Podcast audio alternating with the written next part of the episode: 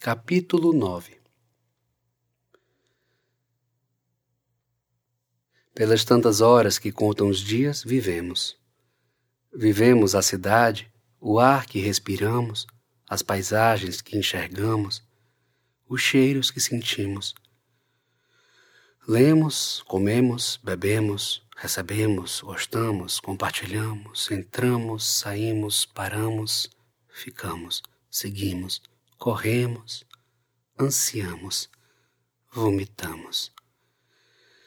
Diariamente somos arrebatados por uma infinitude de estímulos que nos atravessam e poucas vezes nos damos conta de que isso é a vida. Eu fiz tudo isso na Cidade Luz. Não importa por qual estrada palmilhe meus pés, esse lugar estará sempre em mim. Eu vivi Paris e fui feliz aqui. Rememoro alguns momentos especiais ao descer do trem. Interrompo minhas lembranças quando olho para o relógio. São quase doze horas. Seguimos em direção à saída da estação e paramos três táxis. Nós, professores, nos distribuímos nos carros. Acabo por ir no mesmo veículo que Marie e a irmã. Saímos na frente para que eu possa guiar todos até a casa de meus pais. Estamos a exatos dez quarteirões de distância da minha antiga casa. Monsieur Chevalier, qual o roteiro desta noite? Claudine pergunta enquanto olha pela janela do carro. Com certeza iremos a l'Opéra Garnier. A companhia de dança está em cartaz com um novo espetáculo de balé. Quando li a programação, Desconfiei que iriam se interessar. Presumo que a cidade não seja novidade para nenhuma de vocês, então tentei buscar programas, sobretudo relacionados à dança. A jovem volta a olhar pela janela, parece ansiosa para que a noite se aproxime. Marie não se deixa contagiar pela empolgação da irmã. Pergunto-me o porquê da apatia. Somente depois de ver sua expressão, dou-me conta do quanto fui desatento no planejamento do passeio. Esqueci completamente da condição de Marie. Que entretenimento há em contemplar um espetáculo extremamente visual se não se pode enxergá-lo, se não há audiodescrição? Um lapso, penso decepcionado comigo mesmo. No entanto, continuo calado. Entabular qualquer conversa agora me deixaria mais sem graça. O taxista estaciona em frente à casa. Enquanto tiramos as bagagens, minha mãe abre o portão, com toda a sua personalidade acolhedora. Aposto que, se pudesse, receberia visita todos os dias. Augustine Chevalier é uma dessas mulheres que, se pudesse, serviria banquetes para toda a humanidade. Entretanto, conforma-se em ser uma exímia anfitriã. Usa os mesmos vestidos de tons pastéis na altura dos joelhos e o cabelo Chanel de sempre. Filho, diz, ao me envolver em um forte abraço, tudo bem? Fez boa viagem? Bonjour, mamã. Dou-lhe um beijo na testa, abraço-a novamente. Um abraço demorado, remansoso. Um breve cafuné atravessa meus cabelos. Fizemos uma ótima viagem. Deixe-me te apresentar a todos. Estes são Suzanne e Bio Lambert, professores do internato.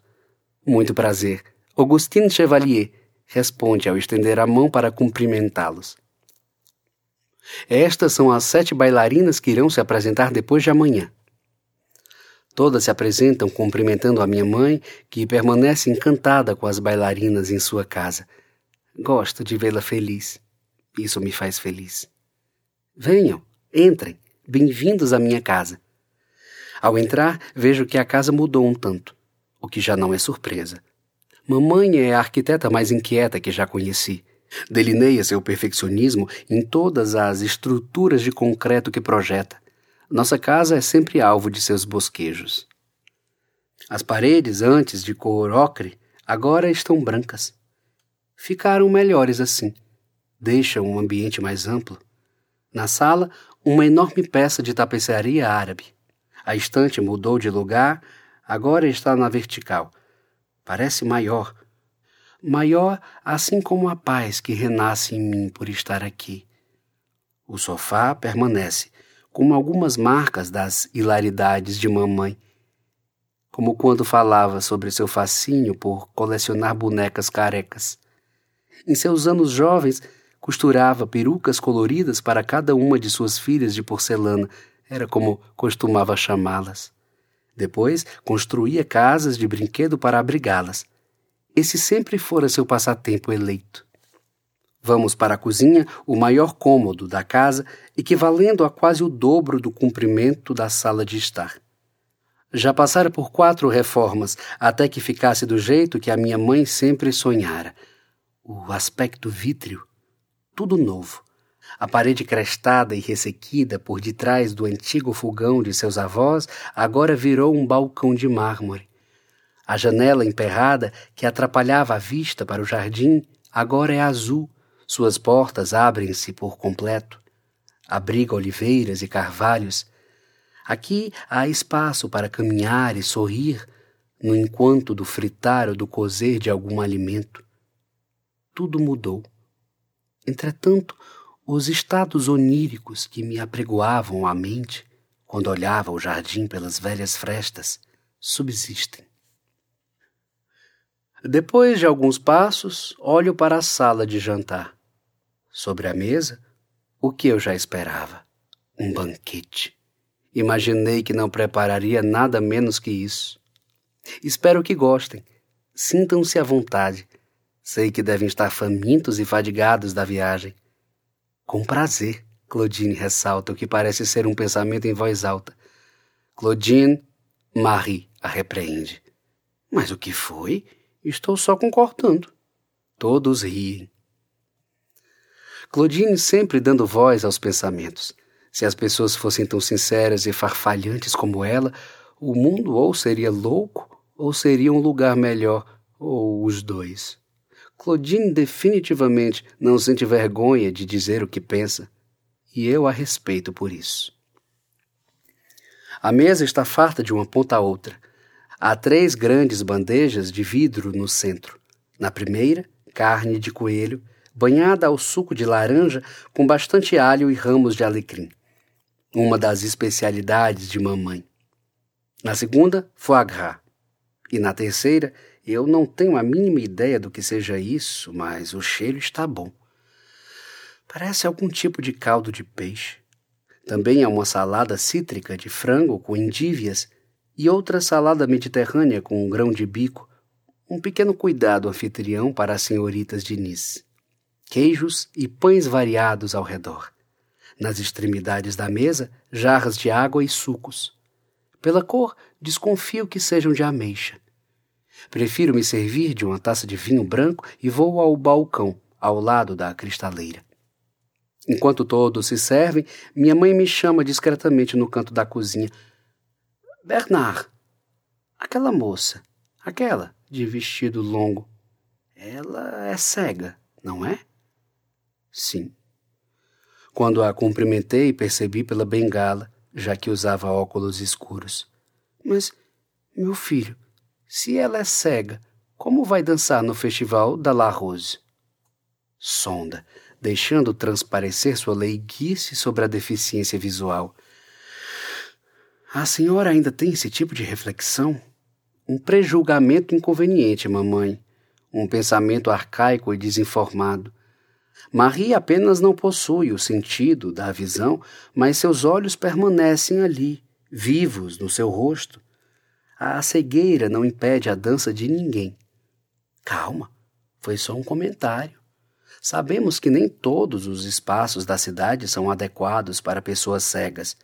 Só fiquei preocupada com sua locomoção. Embora estejamos em Paris, o planejamento urbano ainda deixa muito a desejar nesse quesito. É uma pena. Uma menina tão linda, tão jovem. Ela não precisa de pena. Pelo contrário, só precisa que as pessoas a tratem com normalidade, apenas isso. Tento controlar as palavras antes que a minha mãe perceba algo a mais diante do meu discurso defensivo. E por falar em normalidade, onde ele está? Ele estava no banho, A qualquer momento deve descer. Agora junte-se a todos. É indelicado não estar por perto. Sento-me à mesa e sirvo-me. Mamãe se certifica de que todos estejam devidamente bem acomodados. É estranho ter Maria aqui, nesta casa. Termino rapidamente o almoço e subo para o primeiro andar. Com licença. Abro a porta do quarto. Vejo um sorriso abrir-se no rosto de Monsieur Maurice Chevalier. Confirmo esses dizeres todas as vezes que vejo meu reflexo no espelho. Oi, pai. Ulala, Bernard. Levanta-se devagar da cama onde estava lendo para me acolher em um abraço paterno. Chegou agora? Há pouco tempo. Tudo bem com você? Por que não desceu para almoçar? Investigo, tentando saber como vai sua saúde. Estou um pouco indisposto, filho. Acho que é a pressão. É, você sabe, às vezes ela sobe. O Senhor tem que diminuir a quantidade de sal, sabe disso. Ele me sorri em concordância, um riso puro e cristalino. É aqui onde vejo meu reflexo, na resplandecência de seus traços. Espero que não continue roubando o saleiro quando mamãe vira as costas, como sempre. Advirto, lembrando que passara por uma cirurgia no coração há cerca de três meses. Eu sei. Não se preocupe comigo. Fale-me de você. Como está Inês? No começo estranhei as tantas burocracias do François Lumière, mas depois de alguns dias percebi que era só questão de tempo para que eu pudesse me habituar. E o seu apartamento é confortável? Hum, é pequeno. Bem localizado. Não fica tão distante da praia. Pas mal. Tenho tudo que preciso lá.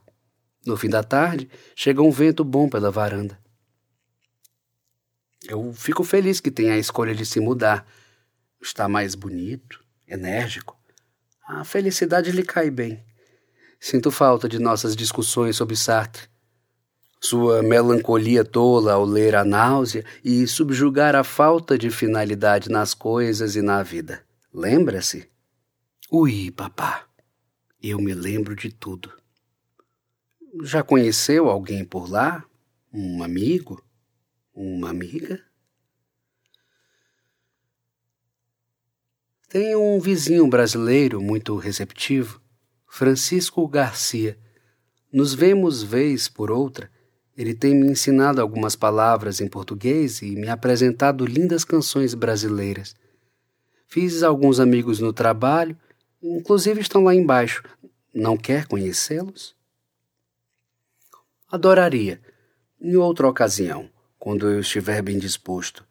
Preciso dormir um pouco agora. Por favor, dê as boas-vindas para todos em meu nome. Tudo bem. Vou deixá-lo descansar. Tentarei visitar vocês antes de retornar para Nice. Cuide-se, Bernard. Você também, Monsieur Chevalier.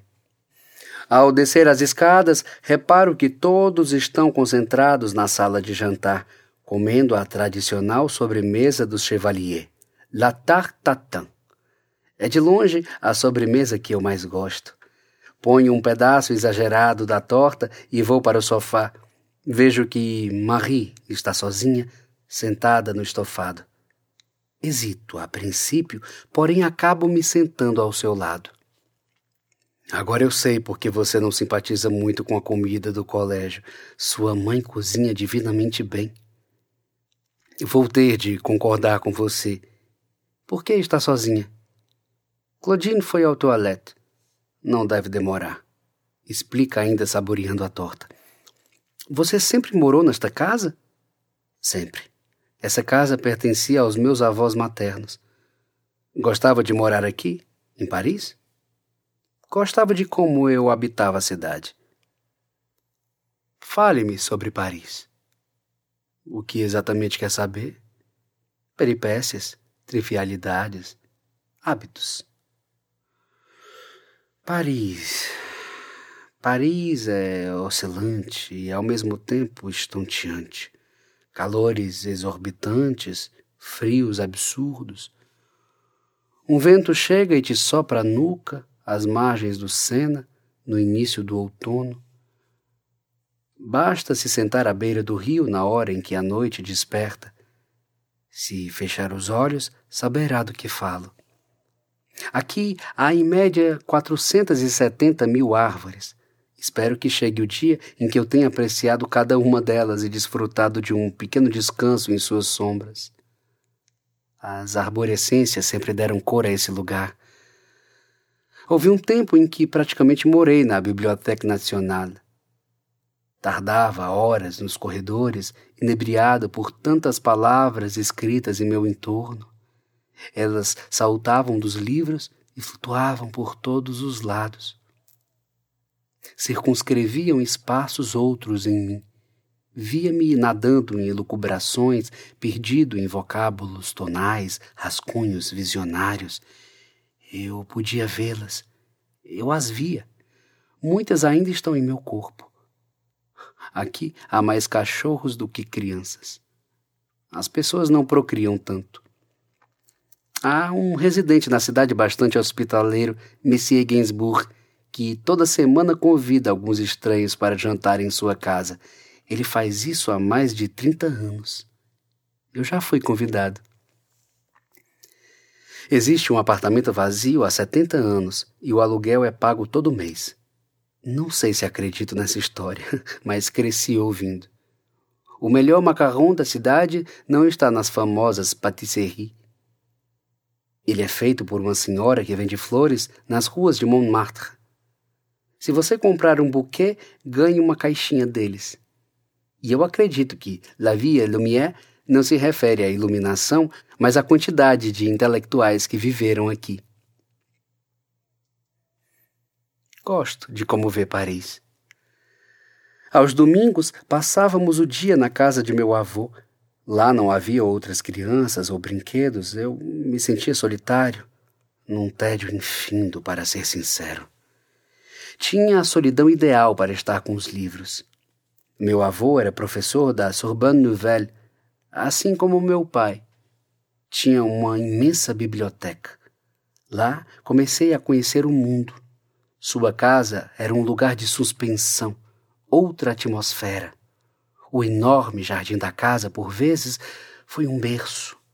O sol fazia verdecer a grama com mais intensidade. Tudo parecia leve, a rapidez do voo das andorinhas, a fumaça saindo do bule de chá.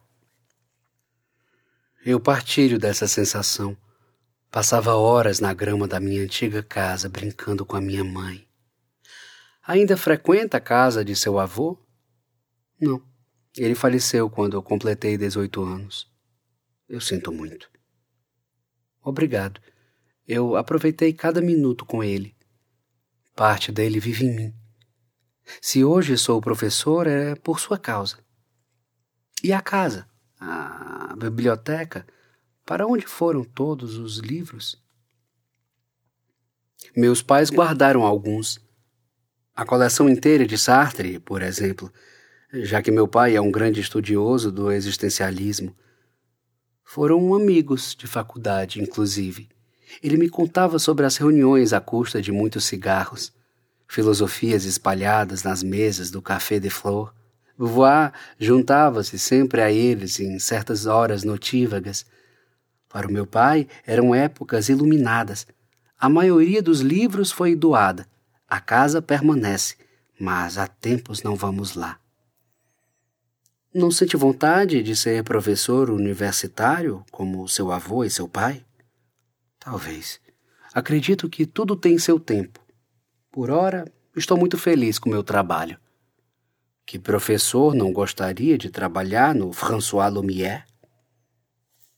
Ao terminar de comer, Marie derrama a calda da torta no sofá sem querer. Você deixou derramar um pouco da calda. Desculpe, sujou muito? Nenhum problema. Não se preocupe, eu limpo. De forma alguma. Retiro um lenço do bolso da minha calça e o esfrego no sofá. Em seguida, vejo que seu vestido está um pouco sujo. na parte lateral direita, abaixo do busto. O seu vestido. Não organizo bem as palavras. Sujou um pouco. Você poderia. Seu vestido tem as alças bastante finas. Constato a presença de algumas sardas em seus ombros. Encosto o lenço respeitosamente em cima da pequena mancha. Mesmo com o pano em minha mão e o tecido do vestido escudando seu corpo, toco-a nervoso, com extremo cuidado. Oi, gente! Claudine chega. Cessa os movimentos. Marie sujou um pouco o vestido. Eu tinha um lenço e.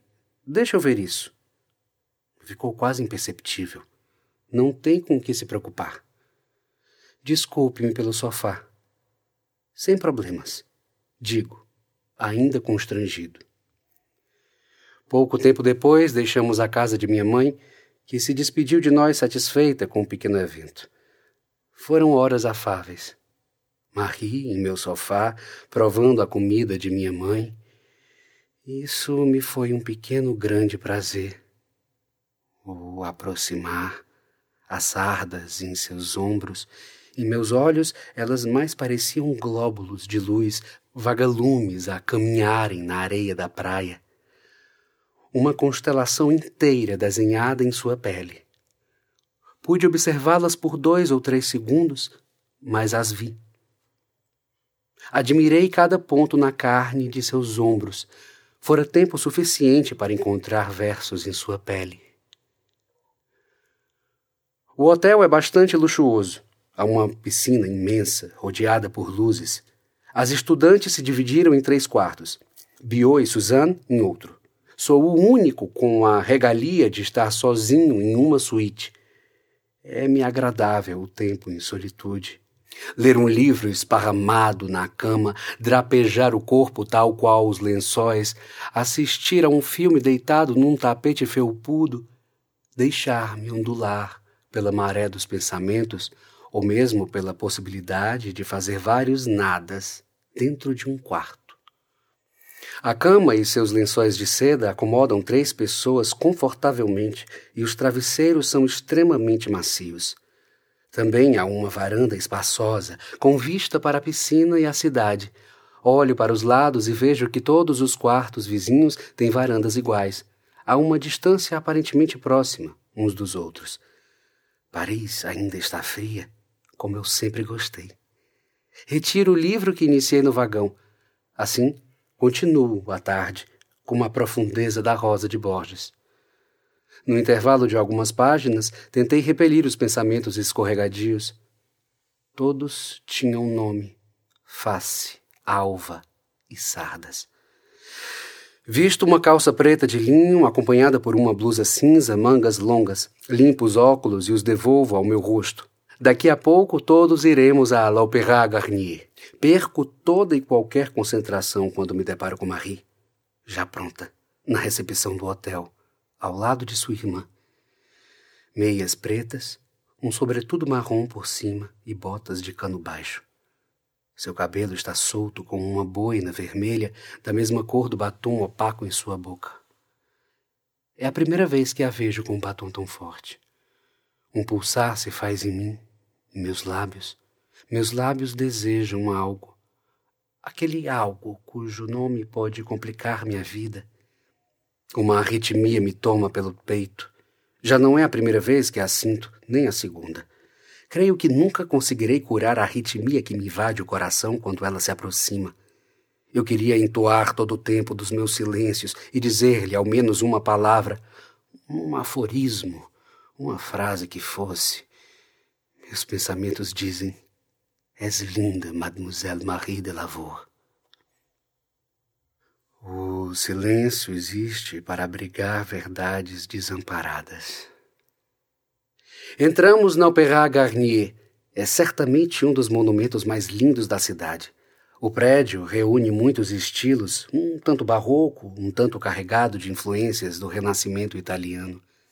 Deparamos-nos com as escadas centrais, famosas pelos mármores. Chegamos à sala de espetáculos, mais fascinante ainda, dourada e vermelha. O teto pintado por Chagall contrasta intensamente com a decoração, por conta da leveza flutuante de seus personagens. Avisto Anne. Oi, Bernard. Oi, Anne. On se fait la bise. Fez boa viagem?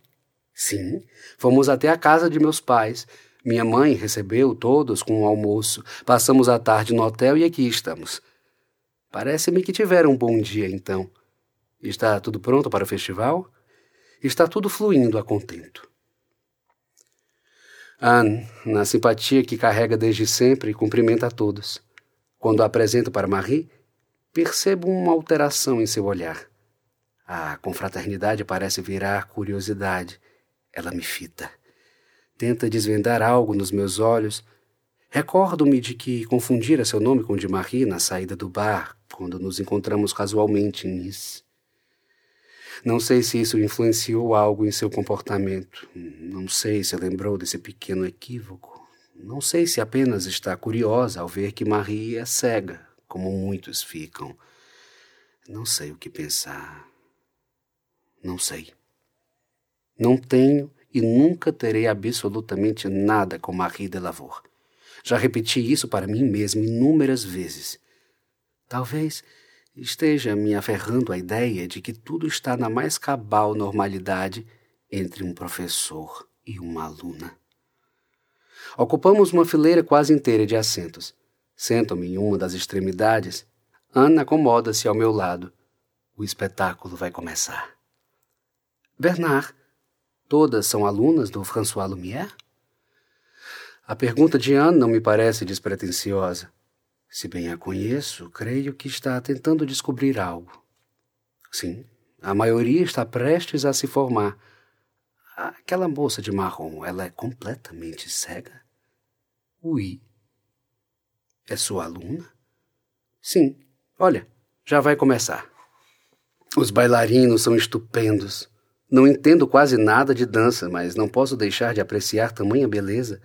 Todos têm um tônus muscular invejável. Admiro-me com a altura dos saltos de um dos bailarinos. Entonteço ao ver a quantidade de piruetas realizadas pela primeira bailarina. Porém, o que me hipnotiza verdadeiramente é a harmonia presente quando todos dançam juntos, embora cada um tenha sua individualidade presente e pulsante em cena. Olho para o lado tentando localizar Marie. Vejo que está perto de Suzanne. As duas parecem conversar. Presumo que Suzanne faça uma audiodescrição do espetáculo para a Luna. O balé chega ao fim, ovacionado pela plateia. Por alguns curtos instantes, enquanto ainda estávamos nos assentos, tive a sensação de que Anne me vigiava. Espero que tenha sido apenas uma sensação. Caminhamos para a saída. Madame Cassier, Monsieur Chevalier mencionou que vocês estudaram juntos na La Rose? Suzanne tenta quebrar o silêncio da caminhada e, por sua vez, conhecer melhor Anne. Exato. Há oito anos. Fizemos um pouco de tudo por lá, inclusive aulas de teatro. Lembro-me de que Bernard era completamente duro nas aulas práticas. Não vamos entrar em detalhes, Anne. Digamos que eu não era o melhor aluno da turma, tudo bem. Na verdade, eu era péssimo. Na verdade, eu sou bastante travado para essas atividades. Não me diga. Suzanne parece se interessar pelas histórias. Daria tudo para vê-lo fazendo aulas de teatro e de balé, Monsieur Chevalier. Eu me lembro de certa vez, quando ainda namorávamos, resolvemos fazer uma aula de dança, mais precisamente de contato e improvisação. Quando fomos dançar juntos, ele parecia quase um robô de tão tímido. Marie não disfarça a surpresa ao ouvir Anne. Tento mudar de assunto, não queria que Anne tivesse mencionado essa história. Vejo pela sua respiração que se importa com a informação. Parece afetada com o que acabara de ouvir. Acabamos de chegar ao hotel. Reparo, ao subirmos, que a suíte de Marie fica vizinha à minha. Retiro um vinho do frigobar, sirvo-me uma taça e vou para a varanda. Ela está a tão poucos passos daqui. Fecho os olhos por alguns segundos e penso em como esteve linda hoje. Fico assim por algum tempo. Encho mais uma taça e volto a avarandar os pensamentos. Observo a cidade reluzente e cogito sair.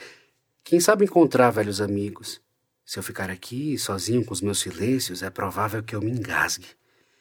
Pois, quando viro o rosto para sair, vejo Marie, em pé, introversa, braços amparados na barra de sua varanda. Há algo dentro dela que me segura o olhar sempre. Algo como sublimidade, como vento.